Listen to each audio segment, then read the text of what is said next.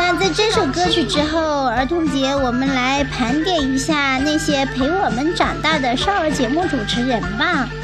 不知道小耳朵们是不是有兴趣呢？也希望这个盘点可以带我们回到那些无忧无虑的童年时光，像什么鞠萍姐姐、董浩叔叔、金龟子，你还记得吗？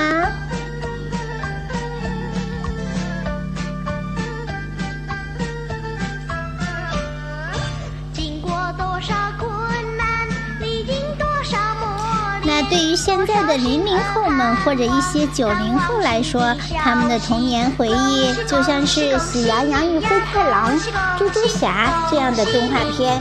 但是呢，对于一些八零后或者是一些出生年份比较早的九零后来说，我们的童年回忆就像是《大风车》《智慧树》这样的少儿节目。那趁着儿童节，今天我们就来盘点一下那些年我们记忆中的儿童主持人吧。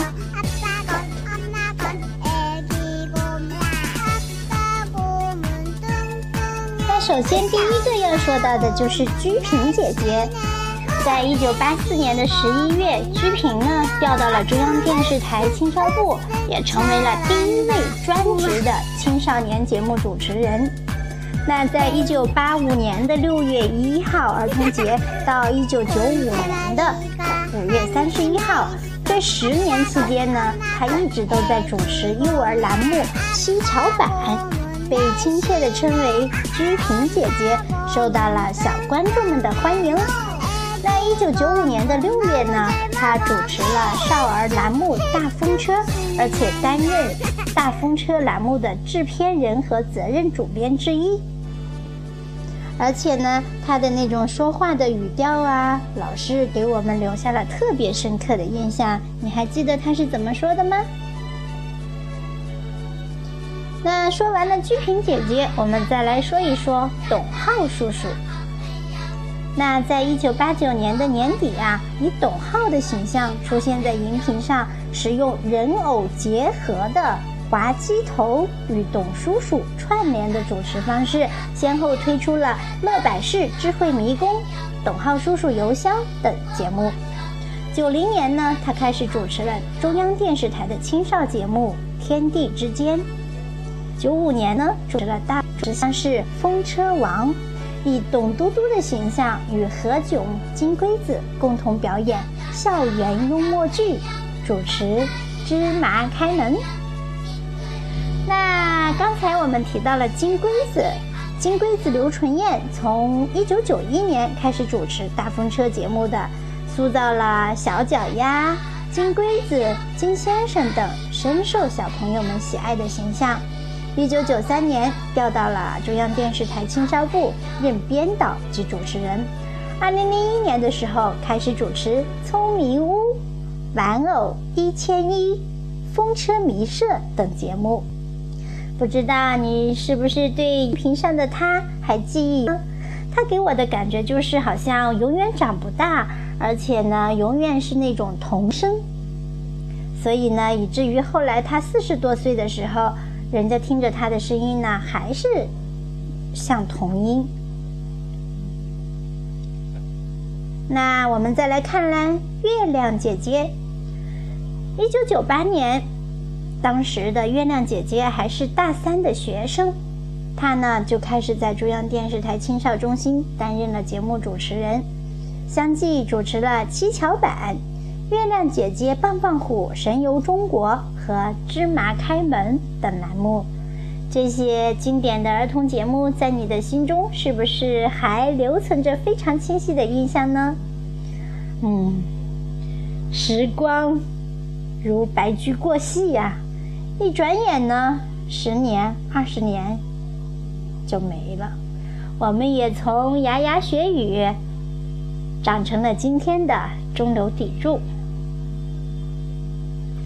下面再来看看小鹿姐姐。小鹿姐姐是一九九四年的三月进入的中央电视台，当时呢有一套动画专栏节目叫做《红黄蓝》。那当年的七月，全国唯一专门播放国产动画片的栏目《动画城》正式开播，那姐姐也就成了这个节目的主持人。她的风格亲切、活泼、自然，被称为“小鹿姐姐”。那二零零三年呢，有一个叫做红果果的美少女。进入了中央电视台少儿频道，担任三到六岁的儿童节目《智慧树》的栏目主持人。那说到了智慧树，你一定想起了另外一位主持人——绿泡泡。对的，绿泡泡也是二零零三年参加全国少儿节目大赛。并且担任了中央电视台少儿频道的智慧树主持人。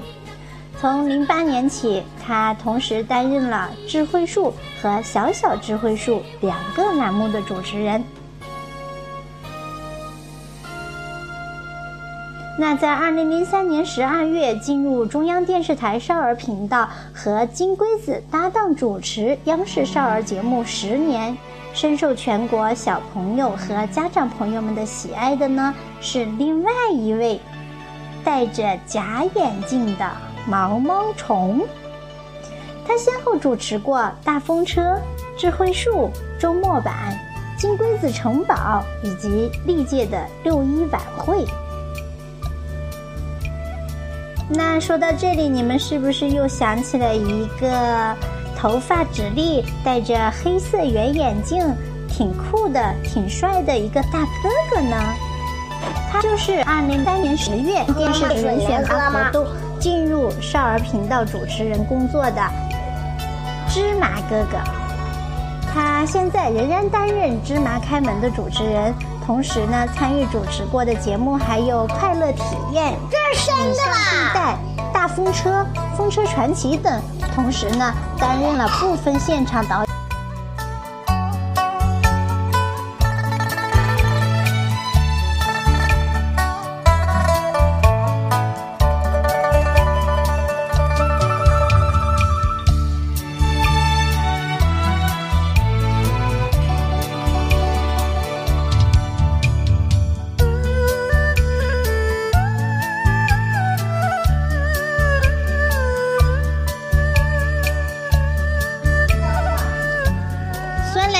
放过去当然啦。好了，刚才说完了这些呢，我们不得不提到哆来咪。哆来咪呢是九八年十一月进入中央电视台动画片部的，和小鹿姐姐搭档主持《动画城》，还专门推出了一个小板块，叫做哆来咪点歌台。以动画歌曲为纽带，和电视机前的小朋友、观众们互动得非常好，热情、活泼、自然、开朗，民歌善舞的主持风格深受孩子们的欢迎。